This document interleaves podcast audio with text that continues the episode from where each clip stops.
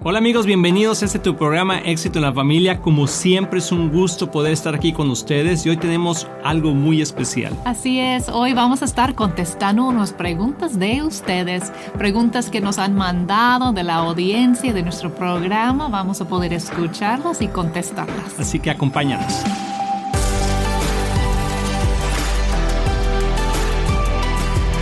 Hola amigos de Éxito en la Familia, bienvenidos a este tu programa. Estamos muy contentos de que estés hoy aquí.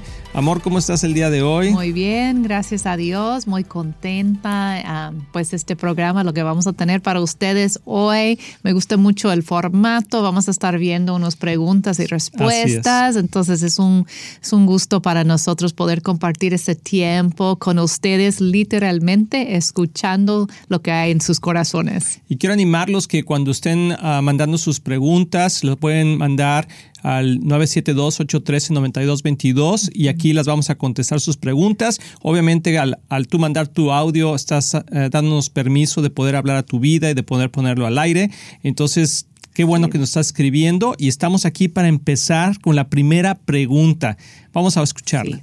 Hola, buenas noches. Mi nombre es Cristian Heredia.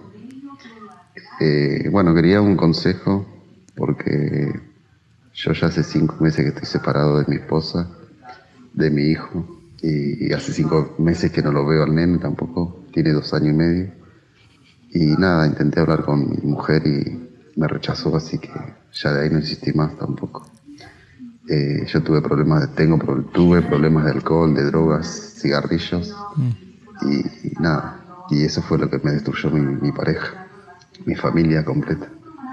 Y nada, quisiera un, una palabra de aliento, un consejo, para saber cómo puedo actuar para, para, ver si puedo arreglar mi relación con ellos. Gracias. Muy bien, Cristian. Muchas gracias por escribirnos y lamentamos la situación por la que estás pasando y quizá hay otras personas que también están pasando por la misma situación. Y yo te quiero animar a que eh, siempre cuando hay vida hay esperanza y con Dios todo es posible, pero hay un proceso que uno debe de hacer cuando uno a través de, los vicios que son muy dañinos ah, vienen y rompen y roban. Él dice que el ladrón vino a robar, matar y destruir.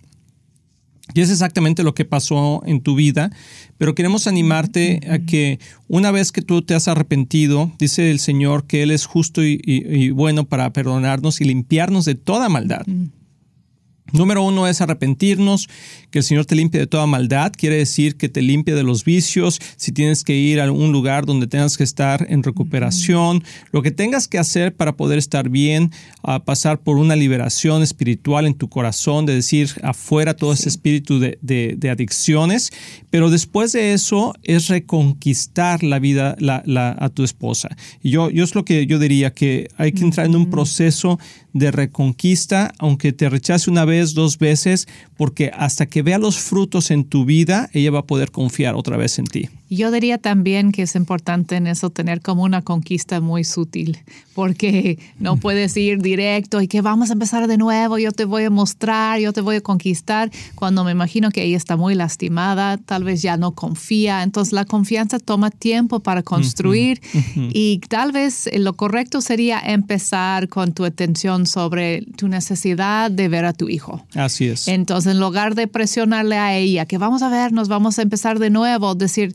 me gustaría ver a mi hijo y, como y darle a ella este mm, la elección de cómo si elección. La, elección de, de, si es verlo contigo o verlo a solos que ella tiene esa oportunidad también de elegir. Pero yo diría empezar con esa necesidad que tú tienes como papá de ver a tu hijo y dejar que ella vea en ti un cambio auténtico y, yo creo que eh, simplemente tener un, deseo ah, ardiente, y constante y un arrepentimiento real. Y cuando Dios ve eso, siempre nos da oportunidades. Así que muchas gracias por escribir, espero que te sirva. Son pequeñas opiniones que estamos dando, no conocemos toda la historia, pero creemos que siempre hay esperanza mientras confiamos en el Señor.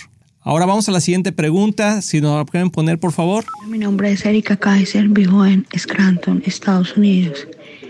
Y mi pregunta es la siguiente.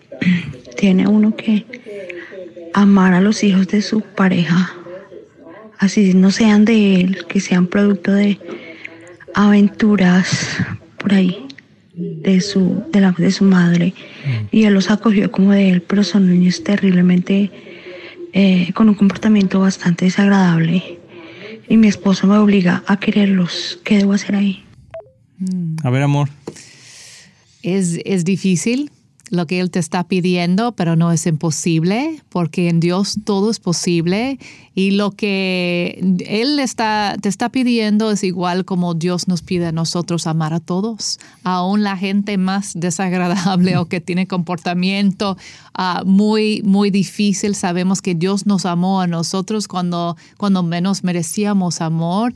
Entonces, yo creo que lo que hay que hacer es pedir de parte de Dios compasión para esos chicos. Me imagino que han pasado por mucho y que Dios uh, te ayuda a ver a los hijos a sus hijos como Dios mismo los ve, como personas con necesidad de, de Dios, con personas con heridas, que tú puedes ser parte de la sanidad de esas heridas en el corazón de esos chicos. Y sí, eh, cuando nosotros unimos a nuestra vida con nuestra pareja, le estamos diciendo sí a él y todo su paquete. si son hijos de él o hijos de, de otra mujer, él ya los abrazó, los adoptó como suyos y ese espíritu de adopción es, es algo que Dios tiene que poner en nuestro corazón. Ese deseo de adoptar y amar a, niños y personas que, que, no son parte de, de nosotros, pero tenemos la capacidad a través de Dios de amar a otras personas. Algo importante también ahí es que uh, cuando nos pide el Señor que amemos a alguien, y incondicionalmente, también no necesariamente es que recibas abuso y que vivas bajo un concepto de abuso, uh, porque puede haber eh, acciones que pueden ser abusivas verbalmente o físicamente por parte de los niños hacia ti o, o en, la, en, la, en, el entorno familiar. Entonces algo que es importante es que sí. haya una continua plática con tu esposo uh -huh. eh, sobre la, uh, qué va a estar permitido y qué no, porque al final del día también los, los hijos deben de cooperar y participar y hay cosas que no, puede, que no se pueden tolerar como es el abuso verbal o físico de, de ellos hacia ti o, o de, lo, de, los miembros de la familia. Entonces es muy importante. Y hablar de límites, igual como harías uh -huh. con tus propios hijos, uh, hay que hacer lo mismo, que el amar es una cosa, ¿verdad? Pero también, como tú dices, aguantar cualquier cosa, eso es, eso es otra cosa. Entonces también hay que poner límites en la límites relación. de respeto sería, sí, sería lo importante. Exacto. Entonces, platica con él. Mucha comunicación es importante, la comunicación en este caso. Tenemos un, un capítulo en nuestro libro, Un matrimonio divino, que habla de uh -huh. familias compuestas sí. y habla exactamente de la situación cuando se llama una nueva oportunidad, está al final del libro uh -huh. y está hablando de exactamente cuando, cómo debemos relacionarnos con los hijos de nuestra pareja en una nueva relación. Entonces lo recomiendo, creo que ahí puedes encontrar muchas respuestas. Sí. Y bueno, pues ahora vamos a ir a otra pregunta. Tenemos muchas preguntas. Les sí. queremos agradecer a toda la gente que nos escribe de todos lados, de España, de Colombia, de Bogotá, de, de México, de aquí de Estados Unidos, Venezuela, Venezuela Nicaragua. España, sí, España. Y, y, bueno, queremos uh, decirles gracias. Sí. Síganos escribiendo, tengan paciencia un poquito porque es un proceso el poderlo hacer de esta manera, pero créanme que los escuchamos a todos y les queremos mandar uh, bendiciones. Así que vamos a escuchar sí. la siguiente pregunta, por favor. Hola, tengo 25 años y hace tres años inicié una relación sentimental de amistad con un joven creyente. Gracias a Dios hemos basado nuestra relación en principios de Dios pero hace dos meses él me hizo un comentario y me dijo, siento lejanía de Dios, no me siento pleno, necesito de Él, oremos juntos, ora por mí. Y yo le dije, claro que sí, pero luego me dijo, siento inseguridad, como una desconfianza, miedo a serte desleal, infiel, necesito que ores por mí como mi amiga. Y yo le dije, claro que sí. En ese momento oramos y estudiamos la palabra de Dios y quedamos allí. Pero después de que él se fue, yo quedé con pensamientos negativos mm. terribles que me causan náuseas, ahora miedo y pienso, me da terror. Y creo que a veces he pensado que es porque he crecido en una familia disfuncional, hermanos disfuncionales en sus matrimonios y todo eso, infidelidad, engaño, nada que ver con lo que yo ahora creo en Dios. Necesito su consejo, Dios les bendiga, oro por ustedes. A ver, amor, ¿qué piensas ahí? Wow. Pues por un lado, qué bueno que el joven fue honesto contigo, pero a veces la honestidad puede ser egoísta. ¿no? Que, que, él está tratando de sacar un mal sentir en él, pero te está poniendo la carga sobre ti. Entonces, le puedes decir, yo creo que lo importante es comunicar claramente con él cómo, cómo te hizo sentir eso, que claro que tú quieres ayudarle, quieres apoyarlo, pero no eres responsable obviamente de tomar sus cargas y sus luchas sobre tu vida. Entonces, yo creo que la comunicación muy abierta aquí de parte de, tu parte parte, perdón, hacia él va a ser muy importante. De, de no andar en temor, de, de, no decir, ay, si él dijo eso es porque sí lo va a hacer. No, creo que sí, tienes razón, que Dios está trabajando en tu corazón a través de esto, limpiándote de inseguridades y temores que tú tienes. Entonces, no quieres andar en temor, pero tampoco quieres estar tomando cargas que te están afectando a ti. Hay que entregarlos al Señor y hablar claramente con tu novia o novio, perdón, o tu amigo y decirle que, que esas conversaciones, uh, pues fueron difíciles para ti. Así es, sí.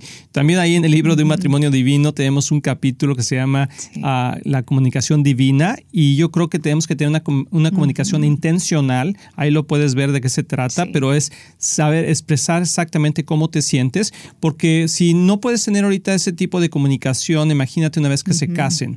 Ah, tú no quieres entrar al matrimonio con ese tipo de dudas, ese tipo de pensamiento. Y acuérdate que en una relación matrimonial es para toda la vida y entonces hay que aprender a comunicarse. Así que te animamos. Eh, qué bueno que te lo comentó, pero como dice Kristen, no, no cargues esa carga sola, llévasela al Señor y también uh, platícalo con Él y que te exprese cómo va la situación y qué es exactamente lo que está pasando en Él. También creo que sería muy importante encontrar unos buenos mentores o consejeros. Así es. Como que no podemos cargarnos todo, todo lo que está pasando. A veces es más sano que se encuentren personas que son terceras personas, como que pueden ellos escuchar sus luchas, tal vez otro hombre sería muy importante, ¿verdad? Para él, para, que hable con él. Un hombre que está hablando con él y que tú sientes la seguridad de saber que hay un hombre ahí guiándolo a un mentor, un pastor, alguien que, puede estar tomando ese tipo de, luchas que él tiene sin cargarte a ti. Así es. Pues excelente. Así que vamos a ir a una pausa, regresamos, no te vayas, estás aquí en éxito en la familia.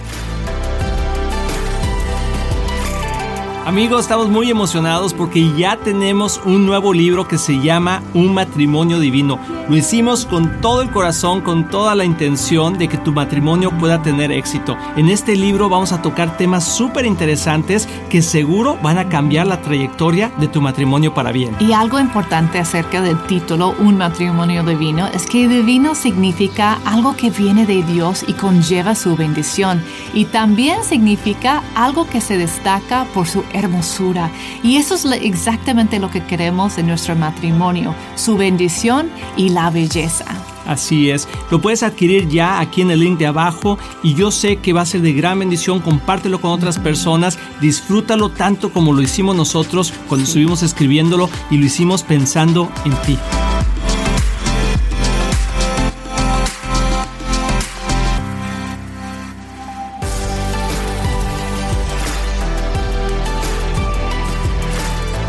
Amigos, ya estamos aquí de regreso. Espero que estés disfrutando este programa tanto como nosotros, contestando estas preguntas tan importantes, amor, de toda la gente que nos está escribiendo, nos está viendo a través de este medio.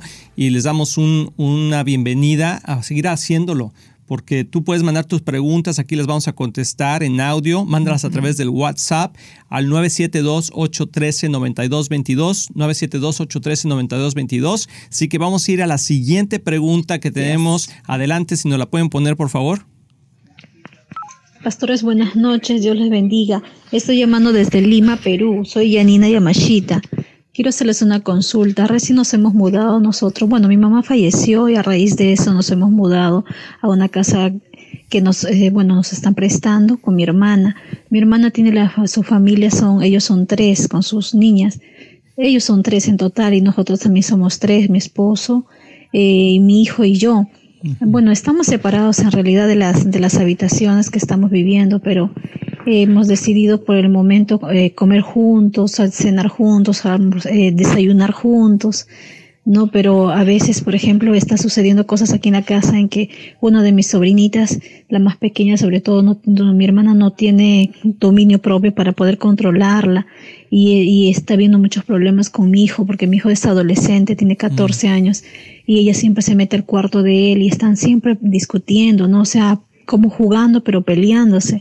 Entonces, yo quisiera que me aconseje cómo pudiera ayudar este, a mi pequeña sobrina o a mi hermana para poder explicarle que tiene que corregir a su niña, ¿no? Y si yo estoy haciendo bien, este, en tener a, en tener de repente a mi hijo, este, en esa situación. Pastores, muchas gracias, que Dios le bendiga.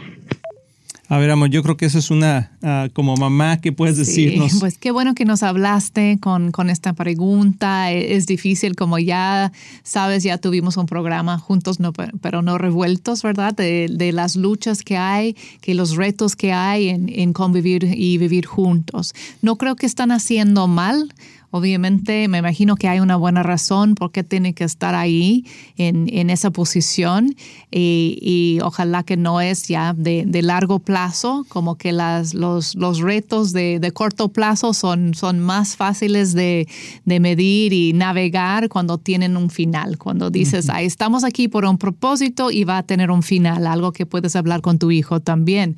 Pero para hacerlo más manejable hay que poner límites y parece, por lo que estoy escuchando, no tienen límites muy, muy claros, ¿verdad? Mm. Están haciendo y conviviendo mucho, haciendo mucho juntos.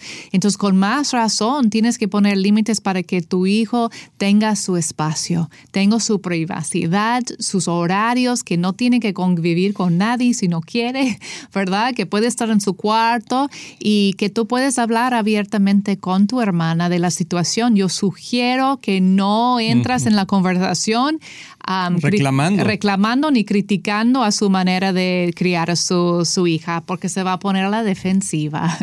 y, pues las mamás somos muy sensibles en cuanto a eso. Más bien habla de tu hijo, las necesidades que tiene tu hijo y, y, cómo pueden arreglar la situación en la casa para que tu hija tenga más espacio propio. Y, y también para la, eh, para la, sobrina, también a tu hijo háblale de cómo poder tener tiempo con ella, de poder platicar. Nunca es bueno que estén en un cuarto solos.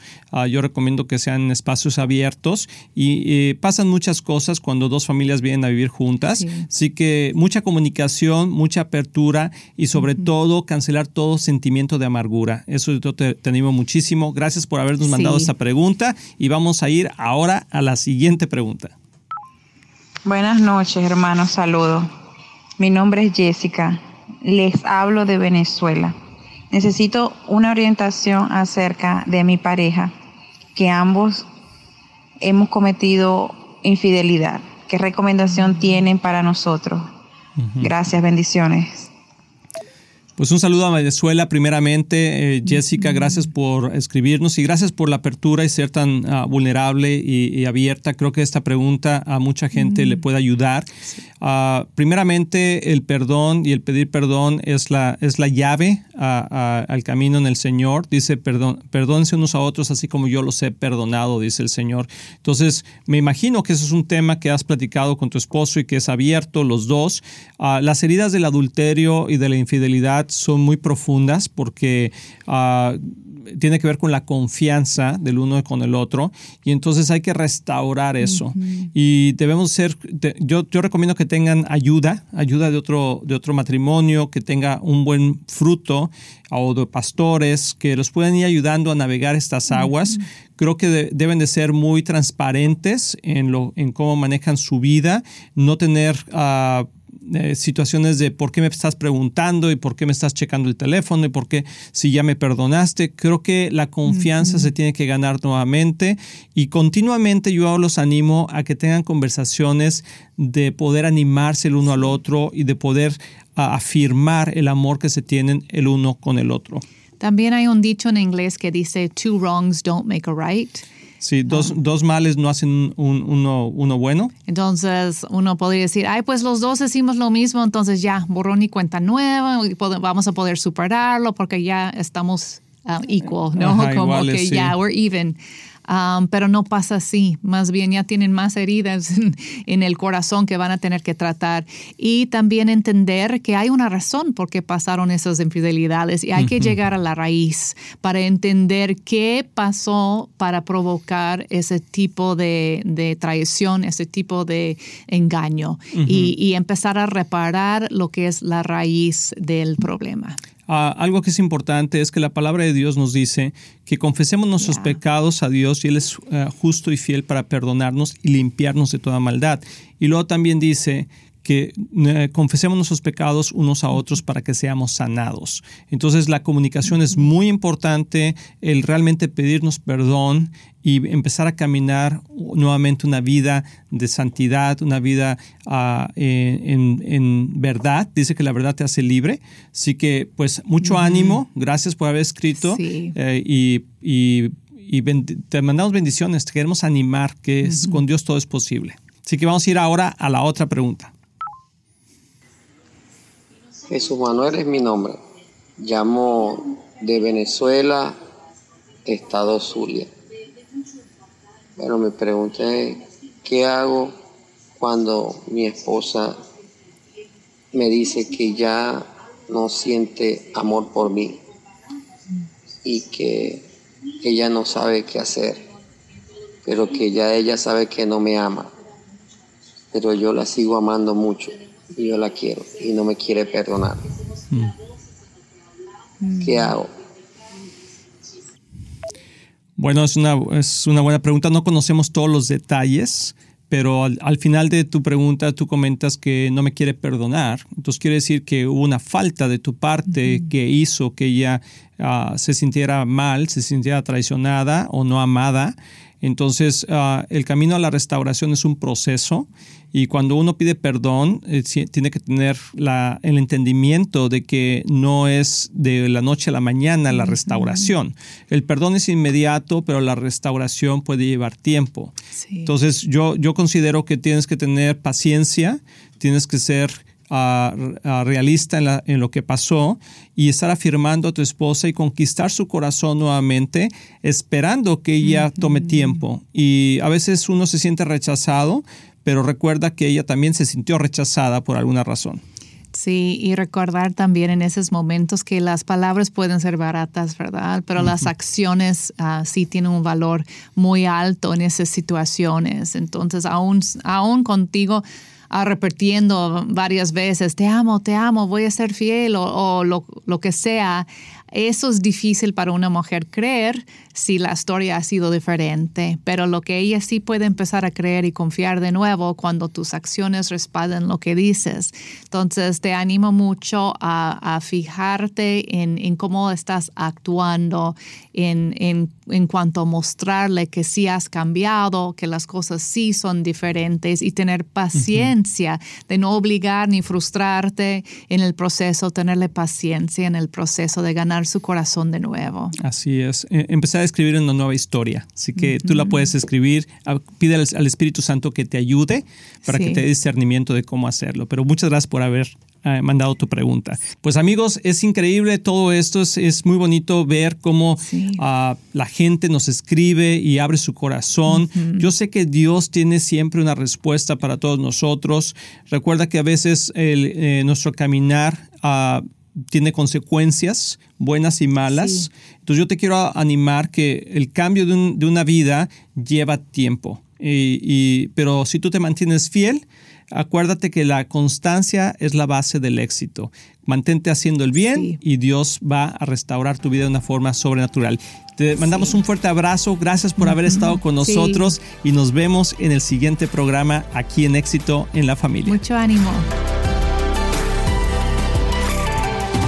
Estamos muy emocionados en anunciar que ahora los podcasts de Éxito en la Familia son parte de XO Podcast Network, que pertenece a Marriage Today, el cual está dedicado a ayudar matrimonios y familias a tener éxito. Visita el sitio marriagetoday.com o éxitoenlafamilia.com para más información.